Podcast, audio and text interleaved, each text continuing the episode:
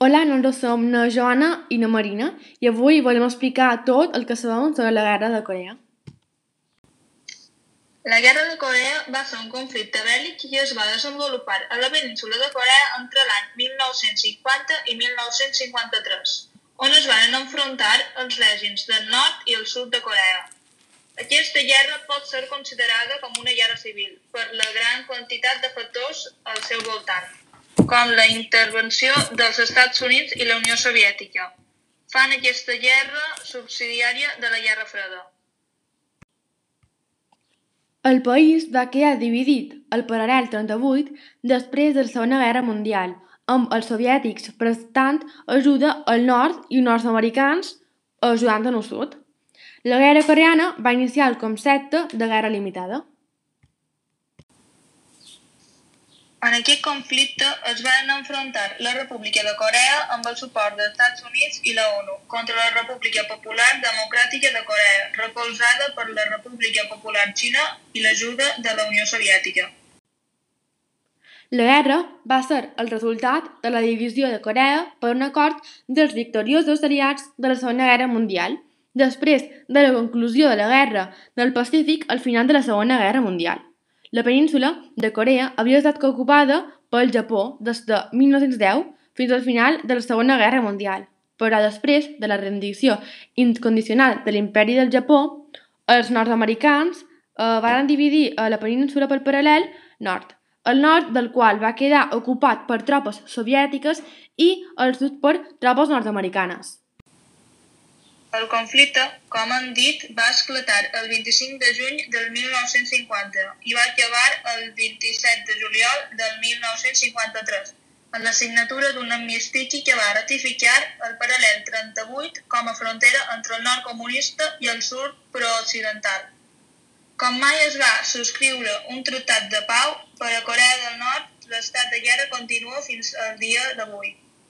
Empieza en 1910 Japón había invadido la península de Corea y había industrializado el norte, estableciendo allí una importante industria pesada gracias a que la zona estaba llena de minas de metales como el zinc o la plata.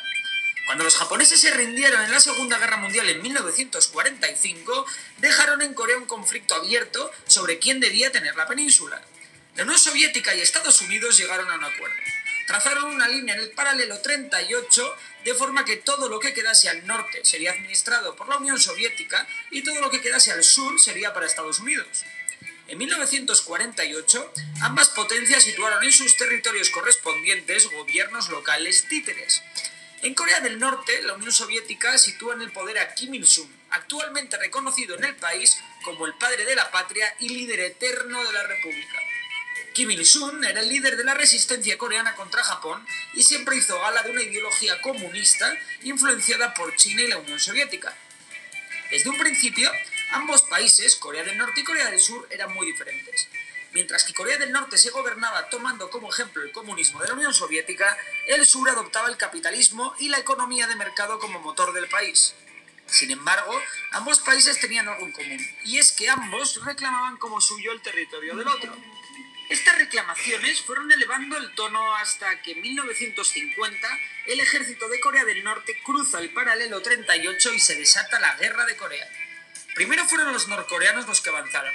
Más tarde, un contraataque de las fuerzas de Estados Unidos puso contra las cuerdas a las tropas norcoreanas.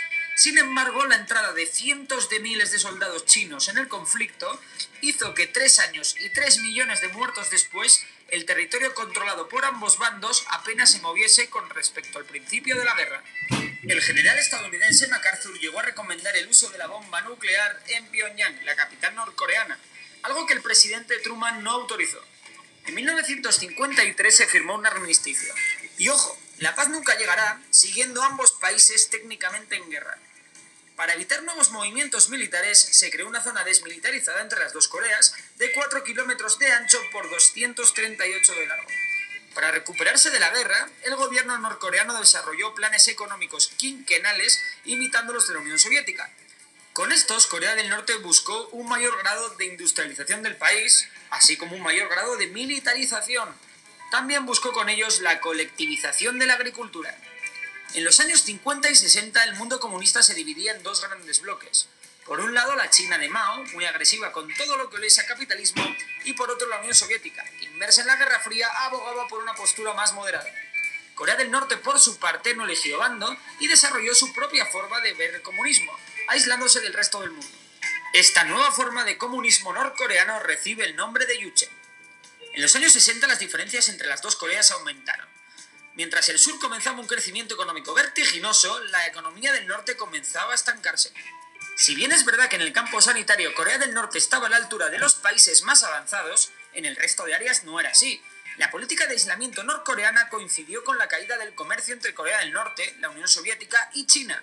Sin embargo, si por algo se caracterizó el régimen de Kim Il-sung, fue por priorizar el gasto militar antes que cualquier otro, para así garantizar la independencia de Corea del Norte y además se caracterizó también su gobierno por un exagerado culto a su líder supremo.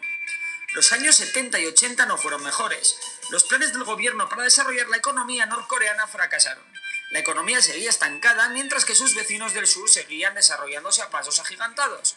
El gran salto de Corea del Sur llegaría con los Juegos Olímpicos de Seúl de 1988. En ese año Corea del Norte debía prepararse para lo peor. Los años 90 fueron muy convulsos. La caída de la Unión Soviética y las reformas de China hacia una economía de corte capitalista dejó a Corea del Norte en una situación de casi autarquía, es decir, no comerciaba con nadie. Y además dependía de sí misma para todo. Esto es un grandísimo problema. ¿Por qué? Pues muy sencillo. Tan solo el 15% del territorio norcoreano es cultivable. Durante la existencia de la China de Mao y de la Unión Soviética, Corea del Norte lograba comprar alimento a estos países mediante troque. Es decir, Corea del Norte podía ofrecer los grandes recursos mineros que tiene a cambio de productos básicos como la soja o el maíz. Sin embargo, a partir de los años 90, Corea iba a necesitar dinero para comprar dichos alimentos. Un dinero que en su situación de aislamiento no podía conseguir, ya que al no estar en el FMI ni en el Banco Mundial, le era más complicado vender sus productos a otros países y por lo tanto no obtenía divisas internacionales. Esta situación provocó grandes hambrunas en Corea del Norte. Esta situación provocó grandes hambrunas en Corea del Norte, con cientos de miles de muertos. Por si fuera poco, el líder Kim Il-sung murió en 1994 dejando a su hijo Kim Jong-il como sucesor. Sin embargo, Kim Jong-il supo tomar el relevo de su padre sin que ello produjese una reacción importante en la población norcoreana. En un principio, Kim Jong-il intentó un cierto aperturismo y una actitud menos agresiva que la de su predecesor y padre. Sin embargo, este acercamiento al mundo occidental fue completamente aniquilado cuando Corea del Norte comenzó a desarrollar su programa nuclear. En 2002, la administración Bush incluía a Corea del Norte en su eje del mal junto a Irak e Irán, mientras que el régimen de Kim Jong-il hizo su primer ensayo nuclear en 2006. Tras ello, a Corea del Norte se le impusieron sanciones económicas que dificultaron aún más su desarrollo. Estados Unidos negoció ayudas energéticas y económicas a cambio de que en Corea del Norte parase su programa nuclear. Sin embargo, en 2008 Corea del Sur dijo que ya no iba a dar más ayudas y Corea del Norte prosiguió con su programa nuclear. En 2011, Kim Jong-il moría dejando a su hijo Kim Jong-un como sucesor que gobierna el país desde entonces de una forma muy similar a la de su padre y a la de su abuelo. En 2013, una tercera prueba nuclear provocaba una crisis sin precedentes. Lo que pasó fue que Estados Unidos y Corea del Sur respondieron con unas maniobras militares en el mar de Corea que incluyeron el lanzamiento de proyectiles desde bombarderos americanos. Esto fue considerado por Corea del Norte como un acto de guerra y esta anuló el armisticio de la Guerra de Corea. La tensión se acabó rebajando, pero Corea del Norte ha seguido desde entonces realizando pruebas de misiles balísticos con los que llevar sus cabezas nucleares a miles de kilómetros de distancia. La tensión continúa siendo máxima, y más aún después de la última prueba nuclear realizada por Corea del Norte en 2016. Entre medias de toda esta historia, no hay que olvidar que Corea del Norte es uno de los países más herméticos del mundo, en el que el régimen siempre ha perseguido cualquier forma de disidencia y de donde la comunidad internacional ha denunciado la existencia de una red de campos de castigo reconocidos por Corea del Norte como campos de reeducación. Y esta es la historia de... I ara vos posarem una cançó que tracta sobre la guerra de Corea, que, a diferència del gran nombre de cançons que poden trobar sobre el gran conflicte dins de la Guerra Freda, que va ser la guerra del Vietnam, hi ha només unes poques que tractin el primer gran xoc d'aquest període, la guerra, eh, la guerra de Corea. Combat inicial entre els dos blocs i les seves esferes d'influència, des de territori yanqui sorgeixen en el temps un grapat de cançons tractant el tema des d'una visió de proclames pròpies donades per la latent doctrina McCarthy.